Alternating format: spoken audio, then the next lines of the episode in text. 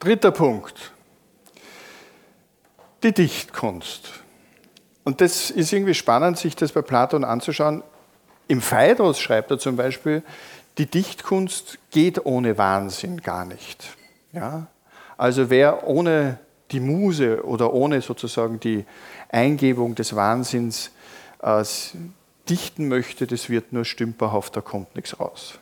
Man braucht für die Dichtkunst Dionysos, den Gott des Rausches. Die zarte Seele, so schreibt er, die muss sozusagen beflügelt werden, um da was Vernünftiges oder was nicht Vernünftiges, was Poetisches schaffen zu können. Was sagt Nietzsche dazu? Alles Unvergängliche ist nur ein Gleichnis und die Dichter lügen zu viel. Das ist die andere Seite. Später in der Politeia, also in seinem Werk, wo er da so eine, eine Staats, einen, einen Staat gestalten wollte, da hat er dann die Dichtkunst und die Musik verboten, weil sie nämlich die Menschen in Ekstase bringen, die Musik, die Menschen nicht mehr kontrollierbar sind und so kann keine Ordnung im Staat sein. Also verbieten wir das einmal. Aber wo kommt denn die Dichtung, wo kommt sie her? Denken wir an den Entstehungsmythos aus der griechischen Antike, Orpheus und Eurydike. Er schafft es tatsächlich in der Unterwelt, seine Verstorbene wieder zurückzubringen. Im letzten Moment dreht sie sich um und ist verloren. Und er hat nur zwei Möglichkeiten, entweder wahnsinnig zu werden oder die Musik und die Poesie zu erfinden.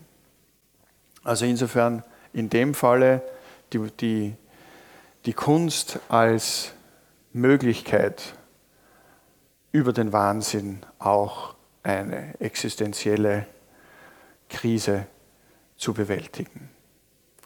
Ohne Verlust keine Sehnsucht. Also hätte er sie heraufgebracht, hätten wir bis heute keine Musik und keine Künste. Es war offenbar notwendig. Und wenn wir uns die klassische Opernliteratur anschauen, also der Wahnsinn ist ja dort allgegenwärtig. da wird ja permanent wird irgendwer wahnsinnig. Also was wäre die Kunst ohne den Wahnsinn, so wie der Platon jetzt das skizziert hat? Und was kann die Philosophie dazu beitragen? Die Muse soll uns küssen. Ins Neuenkastel soll man schauen also sozusagen meditative, kontemplative Zustände. Freie Assoziationen sollen möglich sein. Überschreiten von Grenzen. Das, dazu ist die Kunst heute da, um in Bildern, Musik, Performances und anderen Formen einfach auch Türen zu öffnen, wo andere gar keine Türen sehen. Die Fantasie, die Einbildungskraft ist in diesem Zusammenhang das Wesentliche. Und da finde ich ja zum Beispiel wieder spannend, dass der Kant, ja, der rationale schlechthin, gerade in der Kritik der reinen Vernunft, ohne Einbildungskraft wäre sich das ganze System nicht ausgegangen. Also sozusagen der Kit zwischen diesen einzelnen rationalen Momenten ist im Endeffekt die Fantasie. Und die lässt er dann einfach mehr oder weniger so stehen. Da haben wir jetzt sozusagen das Mittel gefunden, mit dem das ganze Werke funktioniert. Und mehr müssen wir dann dazu auch gar nicht mehr sagen.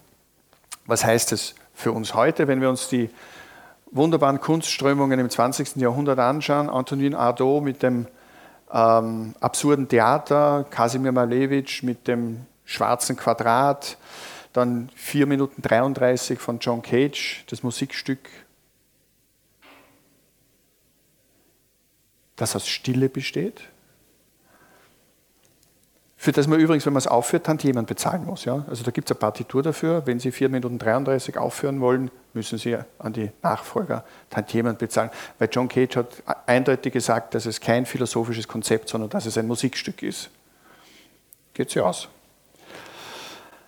Was passiert in diesen Extremen? Das absurde Theater, das schwarze Quadrat, das Bild, also Bild ohne Bildinhalt, die Musik, die keine Musik ist. Wir lassen los. Wir überschreiten Grenzen. Die Künstlerinnen und Künstler, die diesen Weg als erstes gehen, wir als Betrachterinnen und Betrachter, die uns darauf einlassen können. Was passiert, wenn wir von allem loslassen? Na, da sind wir jetzt philosophisch bei Descartes. Ja, an allem kann ich zweifeln, nur im Zweifel selbst nicht, schreibt er in seinen Meditationen, also wo er sich sozusagen von allem zurückgezogen hat. Was dann entsteht, ist leider die Differenz zwischen Körperlichkeit und Geist, also Res extensa und Res cogitans. Und an diesem Bild leiden wir seit mehr als 500 Jahren. Also es gibt ein schönes Zitat von Wittgenstein in diesem Zusammenhang eben. Ein Bild hielt uns gefangen und heraus konnten wir nicht, denn es lag in unserer Sprache und sie, sie schien es nur unerbittlich zu wiederholen. Also die Sprache, dasjenige, womit die Philosophinnen und Philosophen arbeiten, führt uns selbst durch Trennungen, die wir durchführen, in einen Weg, aus dem wir dann möglicherweise jahrhundertelang, siehe dieses sogenannte Leib-Seele-Problem, diesen Dualismus, aus dem wir dann nicht mehr herauskommen. Was kann uns die Kunst geben? Sie kann den Rahmen sprengen. Sie kann die Perspektive verlieren. Sie kann Alltagsgegenstände zum Kunstgegenstand erheben. Dichter und Dichterinnen können die Sprache verlassen, Komponistinnen das Tonsystem. Also sind sie dann Wahnsinnige, indem sie unsere gemeine Vorstellung von dem, was Bild, Ton oder eben auch darstellende Kunst uns zeigen soll, über diese Grenzen hinausgehen, die mit dem gängigen Kommunikationsrepertoire einfach nicht mehr fassbar sind. Sie zeigen uns in gewissem Maße auf ein Nichtwissen, von dem wir nicht einmal wissen, dass wir es nicht wissen. Was kann die Philosophie dazu tun? Sie kann Reflexionen anbieten. Jedoch kommt das, was wir im philosophischen Kanon gelernt haben, und da gehört Platon jetzt natürlich auch dazu, stößt er sehr schnell an, an ihre Grenzen.